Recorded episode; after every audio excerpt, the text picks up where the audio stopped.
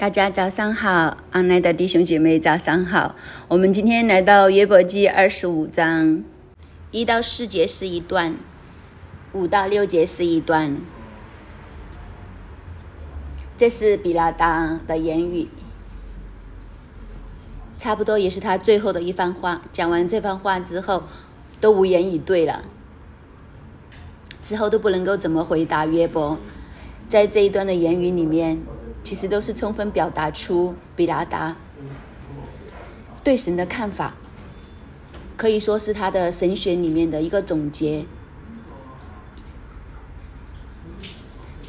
他的神学正不正确呢？其实他的神学是正确的。我想我在这里都要和大家分享一次，神学它有不足的地方。它有它好的地方，它好的地方就是神太过伟大。我们要认识神的时候，其实神是很多的向导，很多的方向让我们去认识。神学就是帮助我们在集中在其中一点来认识神。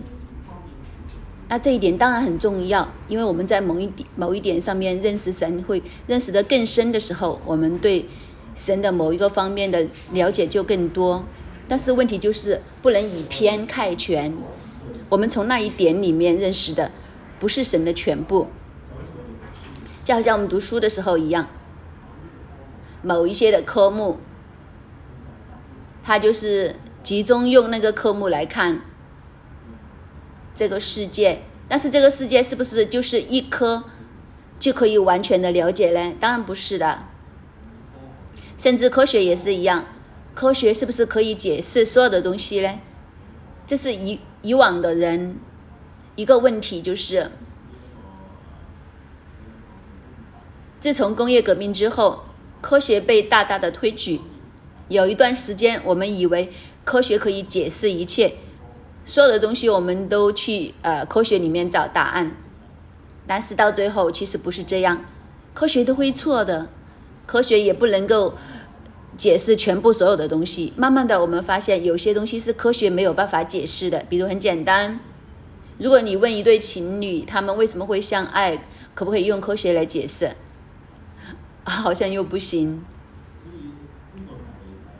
所以这就是神学的问题，它可以帮助我们从某一个观点上面去认识神，但是我们千万不要以为这样子就是全部。其实比拉达的神学不是是不完全的，他只是用其中的一面来看神，他所看的是没有错。但是问题是，上帝不单只是这样，上帝还有更加丰富的，就是他有更加丰富的属性或者本质，去让我们来认识。如果我们只是抓住片面的时候，我们的认识是很有限的。也让我们对神的判断呢，或者是神做事的，我们就会抓错，我们就会不明白。我们先看前面的第四节，我们就会明白。虽然人比拉达回答说：“神有治理之权，有威严可畏，他在高处实行和平，他的诸君岂能数算？他的光亮一方，谁不蒙照呢？这样在神面前，人怎能称义？妇人所生的怎能洁净？”其实他要带出第四节这个问题，就是在神的面前，人怎么能称义呢？妇人所生的怎能洁净呢？就是人和神之间的落差这么大，人怎么可能在神的面前自称为义呢？人又怎么能够在神的面前算为洁净呢？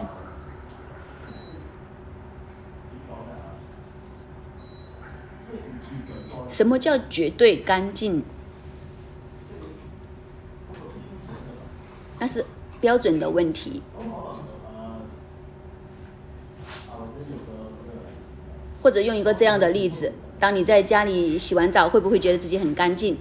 但你有没有试过，哎，去找人帮你搓死皮？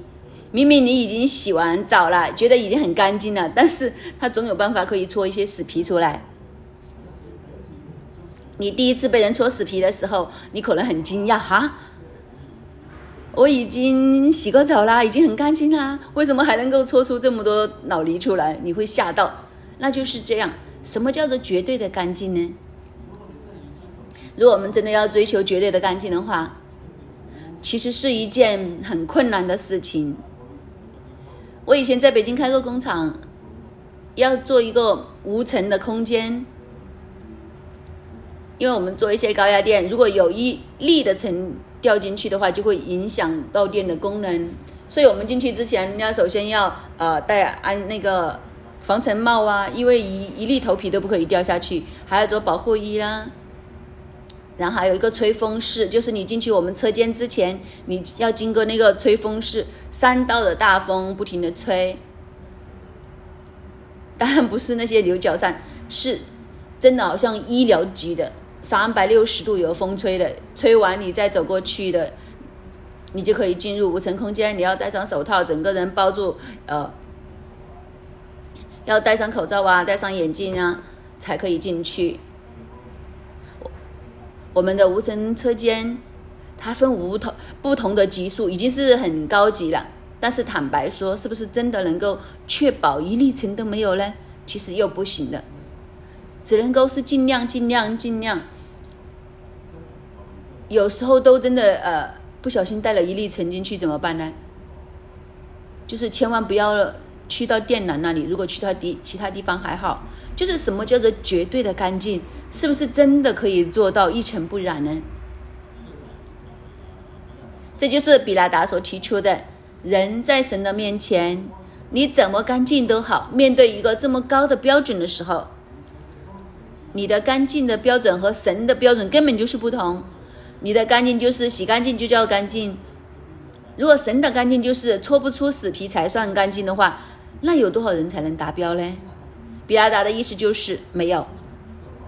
他从这个角度来看，所以他才说神是一个怎么样的神呢？神有治理之权，有威严可畏，就是神的权柄，他治理整个大地。在他的治理之下，所有的东西规规矩矩，所有的东西都要服下来。在这个绝对规矩之下，谁可以在他的面前告诉人自己是有益的呢？等于这样说：我们从小到大成长，有谁是从来没有犯过规矩的呢？其实和说谎一样。我们有时候说讲大话，这个标准太高了。有谁没有讲过、没说过谎？那有没有人从小生、出生到现在没有遵守过规矩？就是你多么乖都好，都有调皮的时候。有没有试过上课的时候聊天？当然，你说我没有什么破坏大的规矩啊，不可杀人呐，不可奸淫呐，没有这些。但是小的规矩呢？有没有试过在电影院里面发出噪音呢？不记得关电话，骚扰旁边的想和人聊天，这些的东西。图书馆里面偷东西吃，有没有？我们以前都会。图书馆里面温书的时候，现在图图书馆少用，现在已经都上网了。以前在图书馆温书的时候，我们就会悄悄的放一粒糖在口里，明明图书馆说不可以吃东西的。真的要认罪。我们以前 盒子放一粒糖在嘴里啊。那时候在加拿大的时候，我们温书温到很晚的时候，很肚肚子很饿，看看四四下没人的时候，就在图书馆最角落的地方煮个公仔面来吃。所以你说，神是一个这样有治理之权、有威严可畏。在高处施行和平，他是那个高高在上，天地都在他手中。他所设立的界限，他所设立的规矩，谁能守得住呢？他的标准，谁能达得到呢？神是那个完美的神，他是有威严可畏的，而且他是在高处，不是在地上。就是我们不是用地上的标准，我们乃是用天上的标准。其实比拉达在这个时候是很想告诉约伯。约伯，你可能是个艺人，但是你极其量是按照地上的标准，你是个艺人，但是你没有可能达到天上的那个标准。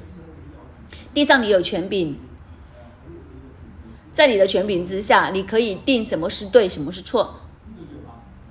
这个约伯不是普通人，这个约伯他是乌斯地的首富，他下面有这么多的仆人，有这么多家丁等等，从来谁对谁错谁定呢？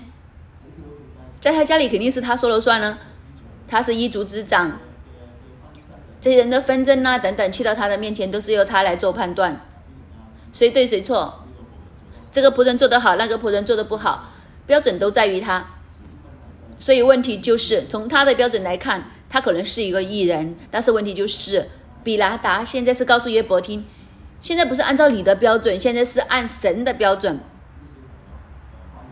小朋友放学回家就是告诉你，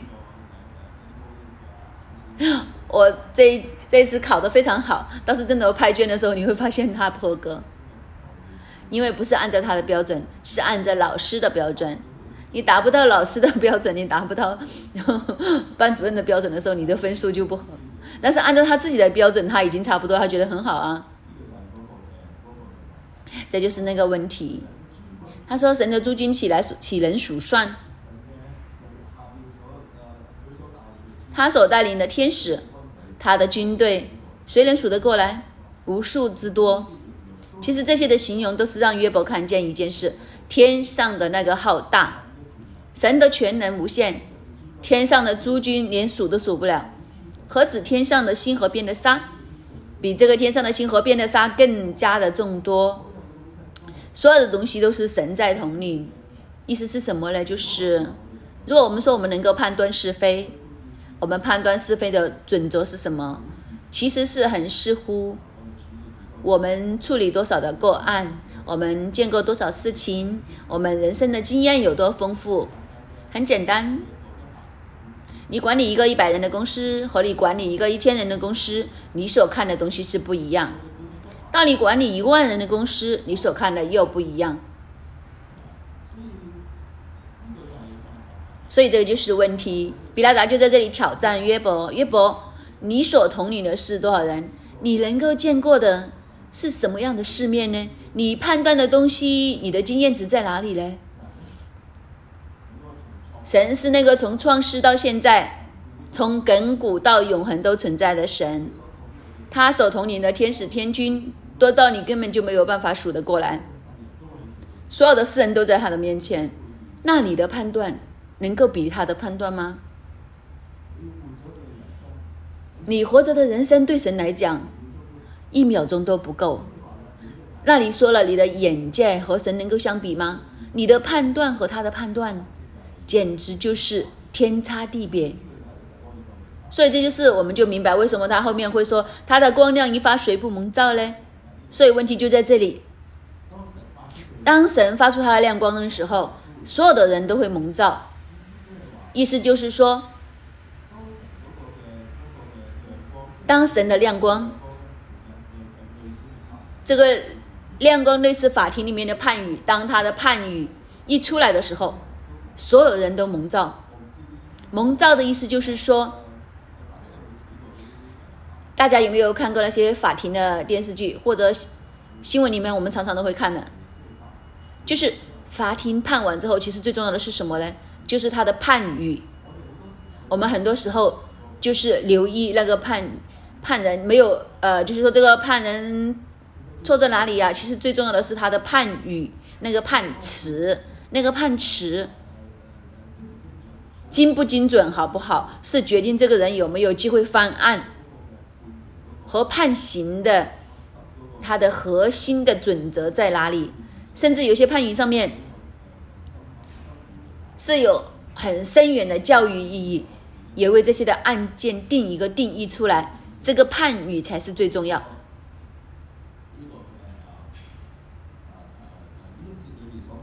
这一节里面所讲的，它的亮光一发，谁不蒙照？意思就是那个亮光就好像一个判语一样，其实就是那个真理。这个真理一出来的时候，谁不蒙召呢？就是当神的判语一出来的时候，所有人都会很惊讶的说：“哇！”蒙召的意思就是好像突然醒了一样，突然看清楚一一样，哦，原来是这样，我明白了。就好像我们举个例，就是前面的新版实践，我很享受母堂发出的这个新版实践，它将实践的精义这样子一接出来的时候，突然之间就是哇哦！第四届当守安息日，当守安息日究竟是什么意思呢？以前我们就很多时候就是字面的解释，字面的解释就是不可以不回教会啊，加上新月就是不可停止聚会啊。就是当守安息日，就是不可以不回教会啊，所以它是一个规条，它是一个规矩。但是当将它的经意一揭揭发出来的时候，原来当守安息日是要和神去连接，进入一个更深的敬拜里面，带领万物归向神的那个节奏，与神连接，与神相交。哦，这一个真理一打开的时候。真的觉得有一种蒙光照的感觉，你你心里面马上就会哇一声，原来是这样。所以当守安息日不是这么简单，只是回教会，而是你的心有没有归向神。不单指你自己的心归向神，你自己全人归向神和神连接，还有就是你有没有带领万物归向神。归入神不只是一天，原来当守安息日不只是守那一天这么简单。而是借着那一天和神的连接，然后让我们整个的生命、整个的大地进入神的节奏里面。所以这个真理一揭开的时候，我们的生命就被光照，我们里面就产生了一个“哇，原来是这样”，就明白了，是一个这样的状态。所以比拉达就说：“他的亮光一发。”谁不蒙照呢？这个就是神，神高高在上，神的全能胜过天地所有的东西，神的诸君多到不可数，神有他的威严可畏，他是绝对公义、绝对公平、绝对的真理，所以他的真理一出来的时候，每个人都蒙照，在一个这样高的标准之下，人怎能称义呢？富人所生的。怎能算洁净呢？这个其实就是比拉达的神学。那这个神学对我们的意义和价值在哪里呢？今天有时候我们和比拉达是相反，相反的意思是什么呢？就是我们看不见神的威严和权，因为我们生于新约的时代，新约的时代。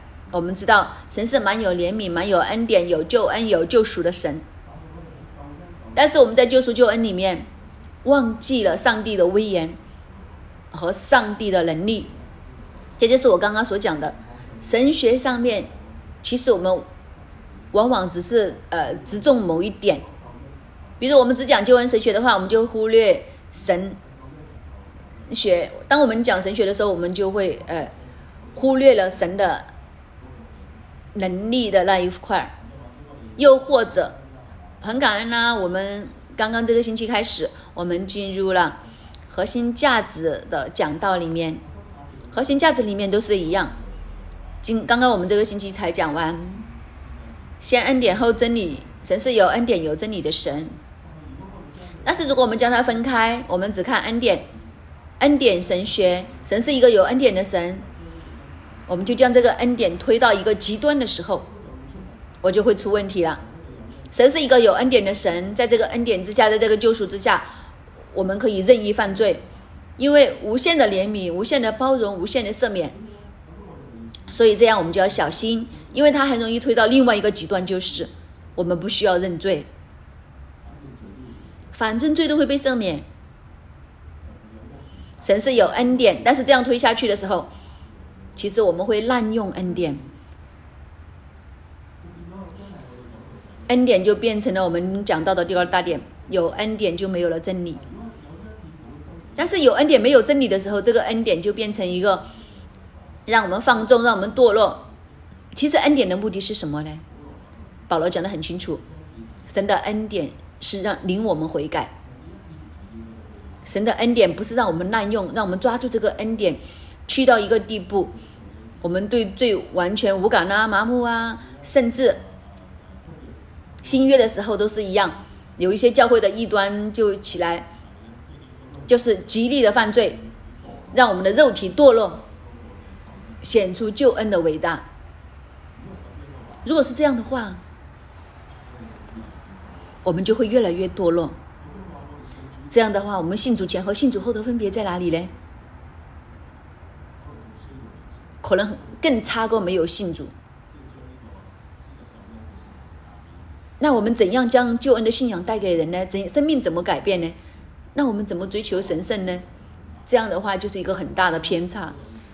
当然也有另外一个，另外一边就是只讲真理不讲恩典，这样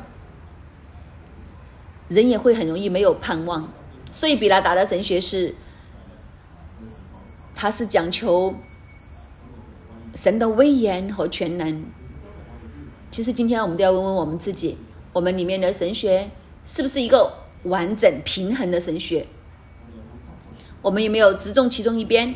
比拉达所只重的就是神的无限的全能，在这个无限的全能，在这个至高至大的里面，人没有办法在他面前称义。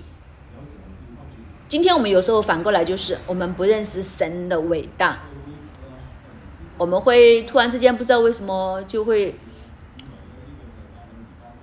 以为这个世界魔鬼比神更大。但是我们看回约伯记的时候，我们还记不记得第一章？第一章的时候，他说有一天。神的众子来侍立在耶和华面前，撒旦也来在其中。耶和华问撒旦说：“你从哪里来？”撒旦回答说：“我从地上走来走去，往返而来。”神的众子势立在神面前，撒旦也来到神的面前的时候，态度是怎样的？神如果不问他，他有没有讲话的权利？其实是没有的。神问他什么，他就要回答什么。他虽然够胆挑战上帝。但是他挑战上帝呢，他都是在一个范围里面，不能够越过。撒旦之所以有这个权柄去挑战神，是因为人犯罪，他是在人的层面上面去挑战神，但是在其他的属灵的层面上面，他没有办法越过上帝，所以他都只能够来到上帝的面前，极其量就是出一下口述啊，攻击一下人呐，他所做的有限。他的能力是被限制，但是这个是旧约的图画。到新约的时候，这个图画也发生了改变。这个发生改变是什么呢？耶稣说：“我曾经见过撒旦从天上坠落。”所以到新约救恩来到这个世上的时候，其实在天上面已经没有了撒旦的位置，因为十字架已经胜过死亡，十字架已经将人的救恩带到地上。撒旦没有办法再挟持人来到神的面前，天上已经完全没有他的位置，他被重重的摔在地上，甚至要下到阴间。所以这就是让我们看见神的能力，神的全能是无限。今天我们作为一个新约的信徒，其实我们都要有这个认知，否则的话，我们的信仰是，我们常常都会觉得撒旦更大。我们对着撒旦完全没有反抗的能力，我们只能任他鱼肉。当然，我们不会轻看，我们不轻看撒旦的能力，他始终是有能力。所以我们要慎重来看，但是我们也不会将他过分的高举，以为他就是掌握所有的东西，并不是这样。因为我们所信的神比他大，否则我们就没有办法去解释。那在我们里面的比那在世界的更大，所以我们要知道神的伟大和他的全能，这是我们信心的根基。在新约里面，在恩典里面，我们都要看见神威严全能的那一面，这才是一个平衡。所以，其实比拉达所看见的其实是对的，不过是对了一半。对一半的地方是什么呢？就是一个这么伟大的神。所以人去面对他的时候，简直就是蚊蚊子和牛来比，就是我们是宇宙中的一粒尘，怎么跟宇宙来比？不要说我们是一微尘，就是我们觉得自己很厉害都好。其实我们连我们居住的太阳系都没有搞得定，不要说太阳系啦，就是连太平洋最深海最最深的地方我们都去不到。那这个宇宙究竟有多大呢？太阳系很厉害吗？但是在整个银河系里面算的什么呢？那除了银河系，还有无边的宇宙。所以其实我们真的很渺小，很渺小。这么渺小的人，对着一个创造造天地伟大的神来讲，我们算什么呢？这就是比拉达的看法。所以人算什么？人怎能够在神的面前称义呢？富人所生的怎能算洁净呢？人和神相比，根本就没有办法比。这就是他的论调，这个论调其实是对的。为什么对一半呢？因为后面出了第六节、第五、第六节第二段，在神眼前，月亮也无光，星宿也不清洁，何况如虫的人、如蛆的世人呢？他说：“问题在哪里呢？在神的眼前，月亮无光亮，星宿也不清洁。”为什么他要用月亮来讲呢？在神的面前，月亮也无光亮。如果讲光亮的话，为什么不讲太阳呢？太阳才是光啊！太阳不是光很多吗？为什么他要用月亮来讲呢？我们作为中国人就应该很感恩，我们可以很明白月亮和太阳的光有什么分别呢？我们读小学的时候，你。用月亮用什么形容词啊？我看童工开始迷茫，因为脱离小学太久了。明月我们用什么来形容呢？皎洁啦，皎洁是什么呢？就是纯洁啦，光亮啦，白呀。我们也会用清辉来形容月光。总之，月亮给人的感觉就是，它是很纯洁、很白、很漂亮。这就是那个意思。太阳的光是猛烈很多。太阳的光，你不会用洁白来形容太阳光啊。这就是分别。所以，他为什么用月亮来形容呢？因为他在讲洁净这件事，他讲圣洁这件事。他最搞不定约伯的地方就是，约伯，你常常说自己是艺人，自己干净，你说自己，我不是告诉你了吗？你的标准和神的标准是不同的呀。在地上，你勉强算得上是洁净，你才可以叫做艺人，但是你去到天上，你算什么呢？就好像今天我，你为神做了一点事，你觉得自己很厉害，我服侍神很厉害啊，有没有想象过？如果有一天你回到天家的时候，历世历代的圣徒在你面前，你走去一个人面前跟他聊几聊几句，你觉得自己很厉害呀？为神做了很多事，谁知人家是殉道的那一个？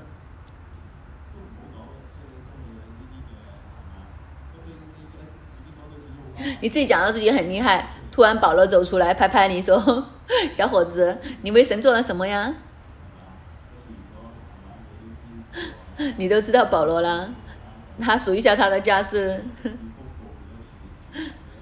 他遇风波多少次，传难多少次，被打多少次，每次五十下减去一下，然后突然间有个使徒出来，我觉得自己不配合耶稣同的死法，所以我哦，那时候你会怎么样？我想只能够头低低的想找个洞钻进去，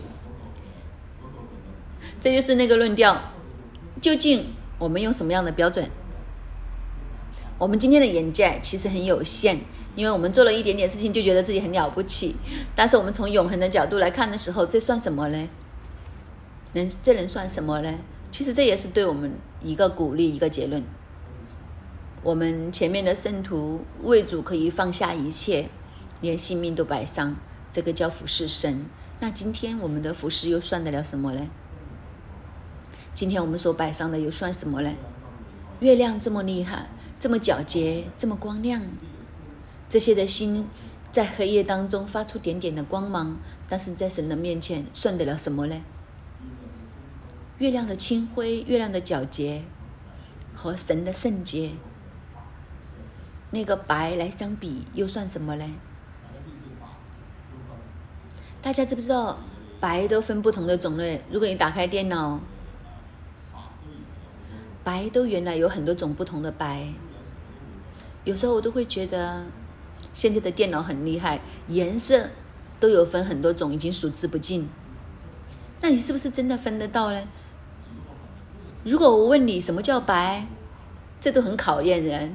如果你和印册公司说我要白色，他就站在那里，白色兄弟，你知道白色有多少种吗？有珍珠白，有什么白，有什么白，白有多少度？你究竟什么叫做白呢？所以在神的面前，神的白和这个月光的白根本就没得比。我们世人觉得月光已经是很清、很皎洁、很明亮、很白，但是去到神的面前，原来都还是黯然的，都是淡黄的，都不是真正的白。这就是他的意思。何况如虫的世人，如虫的人，如蛆的世人呢？就是神是一个这样的，连最皎洁的月光去到他的面前都不能够称为白的话。何况世人呢？世人就好像虫一样，世人就好像蛆一样。蛆是怎样的？蛆是从那些很脏的东西里面出来的。啊，不讲了。总之就是你知道的，有蛆出现的地方，都是你看着就想吐的地方。所以人好像这些蛆一样的，好像这些虫一样的，怎么能去到神的面前，告诉神说我是洁净的呢？就是你想一想。如果有一个蛆来到你面前，跟你说：“其实我很干净的。”可能 他在众多的蛆里面，他是比较干净的。他刚刚爬出来，但是他来到你的面前，举手说：“我很干净的。”谁知道一看见他就突然之间就想吐出来？可能这个区他都很不明白，为什么呀？我是。我我是那个 那个屎坑里面最干净的了，为什么你看见我都会想吐呢？这就是比拉达的意思。世人在神的面前，怎能够自称为义呢？他的神学是对一半，对一半，错一半。没错，神是伟大的神，没错，神是全然圣洁的神，但是。神不是那一个，因为他的伟大，因为他的圣洁，他就将人置之不理的神。他不是那一个自己圣洁，但是不理人的罪的那个神。在神的眼中，世人不是虫，是他的儿子。在神的眼中，虽然月亮都不算光亮，不算洁白。但是神要为人除罪，我们的罪虽如朱红都好，但是神要让我们洁白如雪。这就是真正的神的属性。可惜比拉达他就是只讲了一边，这个神好像高高在上，完全不理人一样。但是不是约伯所认识的神和比拉达所认识的神，就是在这一点上面不同。约伯其实他知道，神是那个不会不理他的神，所以约伯就是在乎自己行为怎么样。他认为自己是一个艺人，是因为他以往和神有一个很美好的关系，在这个这么美好的关系上面，他觉得自己是一个艺人。什么意思呢？因为神和罪人是没有办法相交的，既然。神和我以前有一个这么亲密的相交的时候，我怎么会是罪人呢？这就是约伯心里所看见的。不过问题就是，突然之间，我这个这么好的好朋友，我的神好像与我绝交一样。昨天我们还情话绵绵的讲电话，今天已读不回，所以他就发脾气，搞什么呀？就是绝交都要有理由啊。就是昨天你都还说我是艺人，你昨天都还和我，突然之间今天就和我反翻脸了，这是没有理由啊！这就是约伯的呼喊，比拉达所了解的就是完全两个图画。比拉达所了解的是从神的威严、全能、伟大、创造、统管、高高在上、万王之王的这一个向导来看。的确，神是万王之王，率领众天使，天地都在他的手中，是一个这样的上帝面前，人真的没有任何的价值，也没有任何说话的余地，根本就没有办法和神来相比。在我们这个层面里面，和神真的是天差地远。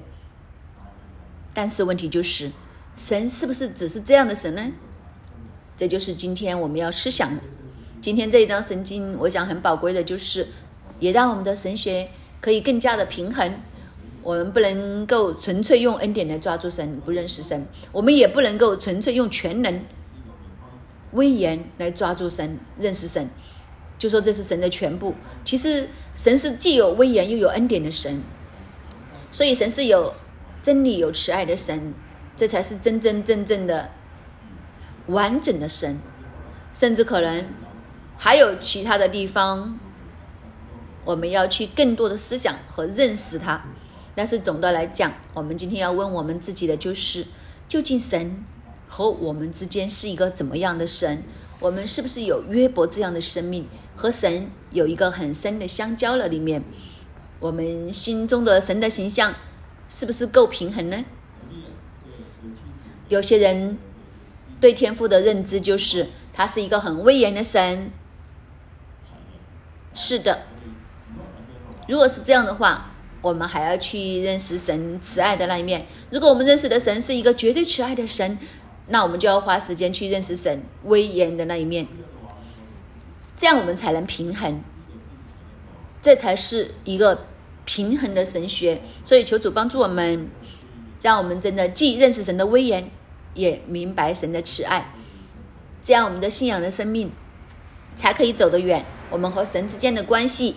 才够全面健康，求圣灵帮助我们，让我们眼睛真的可以打开，让我们真真正正认识神，以致我们跟神的关系是真实的，不是只有片面和虚假的。阿门。主啊，我们要感恩，主啊，我们要称谢你，感谢你，弟兄姐妹，让我们这个时候，我们可以闭上我们的眼睛，我们在灵里面来思想，今天约伯记。二十五章，苏亚人比拉达的问题都成为我们去面对神的一个问题。圣灵，我们来到你的跟前，求你让我们进入约伯记的二十五章。神有治理之权，有威严可畏。神在高处施行他的和平，他的诸军都数不算，他的光亮一发。谁不蒙照呢？谁不蒙神的光呢？谁的光照呢？就是这样，就是说你在神的面前，你怎么能够称义？神有治理之权，有威严可畏，你凭什么在神的面前称义？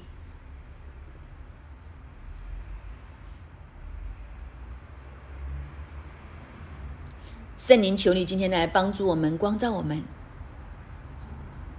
主啊，我们凭什么今天可以得到这个救恩？我们凭什么今天在我们这个环境里面，我们的工作、我们的家庭，我们凭什么？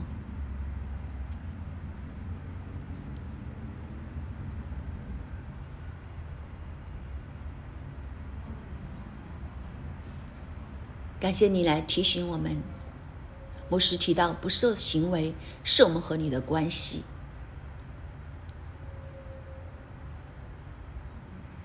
好不好？这个时候，我们都来数算，我们来检视，原来不是我们做了些什么，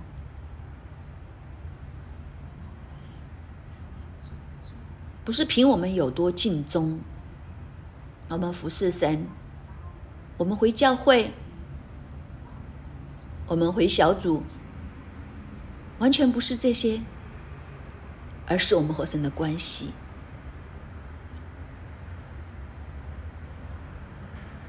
接下来，我们用一首诗歌，我们来思想。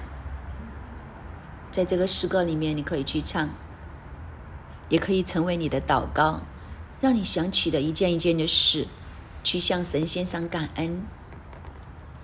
想起一件一件的事，去告诉神，原来这一切都是恩典。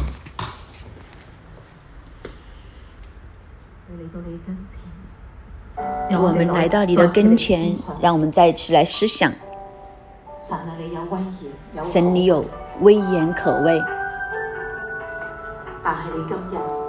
但是你今天愿意将这个救恩给我们，你是道成肉身的神。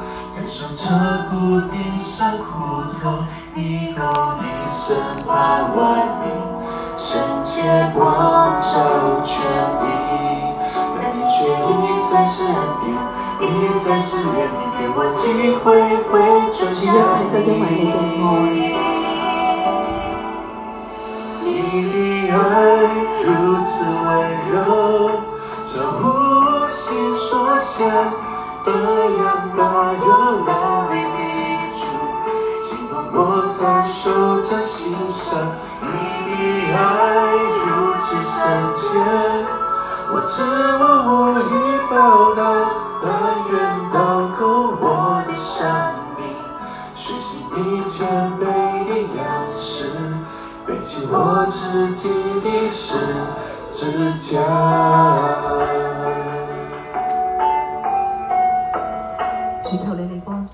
主啊，求你来帮助我们更深的来思想，让我们知道一切，你都付上了代价，让我们更深的。和你愿意再一次的兼顾这个关系，不是凭着我们有什么好，而是凭着你的好。通关一切所有，但你却关心我的需要，了解我的感受，你守护成天上云彩。打造永恒国度，单着双手却甘心为我，忍受彻骨顶上苦痛，公义审判万民，世界光照全地，但你却一再是恩典，一再是怜悯，给我机会回转向你。你的爱如此温柔，超乎我心所想，这样大有能力，在手掌心上。你的爱如此深切，我知我无以报答，但愿倒空我的生命，学习你谦卑的样式。背起我自己的十字架，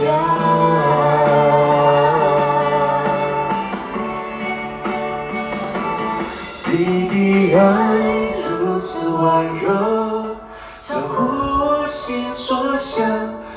样大有能力的主，请容我在手掌心上，你的爱如此深切。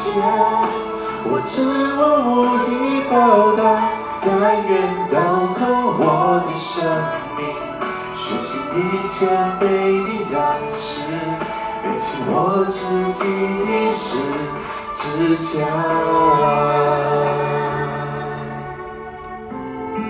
希望你今日，在我们今天再次来到你的跟前，你有治理之权，你威严可畏。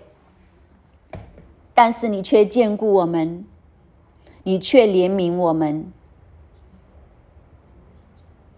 主啊，是的，人好像虫一样，好像蛆一样，但是，你却怜悯我们，何等的恩典！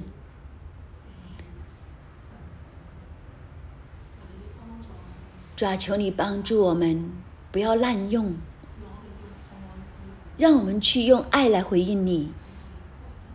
在我们家里，在我们的职场，圣灵，你今天来光照我们。既然你是用恩典来扶持我们的时候，今天你要我们对我们的家人，在我们的职场，对我们的老板、我们的同事、我们的客户，主，你来告诉我们，我们有些事情，什么事情要学效你的榜样。同样的，都可以施予恩典。你看重的是关系，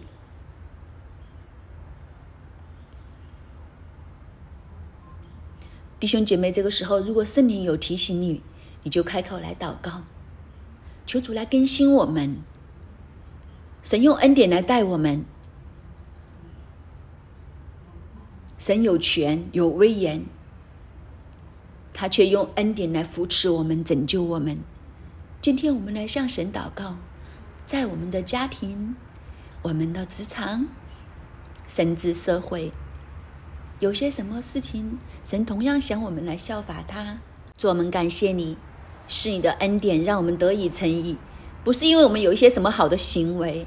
主，无论如何，妇人所生的。岂能得到？怎能洁净呢？一切一切都是你的恩典，主求你来帮助我们。我们不会滥用恩典，相反，当我们得到恩典的时候，我们要用这个恩典，让我们悔改、回转向你。在我们在我们的家里，在我们的职场，主啊，求你同样来帮助我们，让我们都可以同样的学校里的样式。看重关系，能够给人恩典，主啊，我们感谢你，赞美你，垂听我们的祷告，奉主耶稣基督得胜的名求，阿门。约伯记二十五章第二节，神有治理之权，有威严可畏，他在高处施行和平，这是我们的神。神是在至高之处施行和平，他有治理之权，有威严可畏，甚至在神的眼前，月亮也无光亮，星宿也不洁清洁。我们的神是这么伟大的神，但是我们要记住的就是，神虽然是这么伟大的神，但他却是看顾我们，为我们预备救恩，甚至愿意舍下天上的荣荣华。降生在世上，为我们死在十字架上，这才是我们所认识的神，这才是我们要紧紧抓住的神。弟兄姐妹，让我们真的进入一个真理的里面。求神您开我们的眼睛，让我们看见神的伟大。我们越能够看见神的伟大，越能感恩他的谦卑，将救恩赐给我们。我们要的是这样的。平衡的认识，平衡的信仰。主要说，你帮助我们，让我们的心在你里面得平衡。主要让我们的心在你里面看见你的柔美，看见你的伟大。但是，我们也更加的感恩你所为我们所预备的、所承受的一切。因为创天造地的神竟然住在我们的心里面，关心我们每一个微小的感觉，为我们预备恩典，使我们可以。得见你的面，可以与你相交，这是何等的恩典，这是何等的荣耀！主啊，求你将这一个感觉放在我们的里面，以致我们能够珍惜你，我们能够甘心乐意的跟随你，服侍你。主求你这样的开我们的眼睛，帮助我们。这样来认识你，主我们感谢你，听我们的祷告，奉耶稣基督的名，阿门。感谢主，我们今天的晨祷就到这里，愿主祝福大家。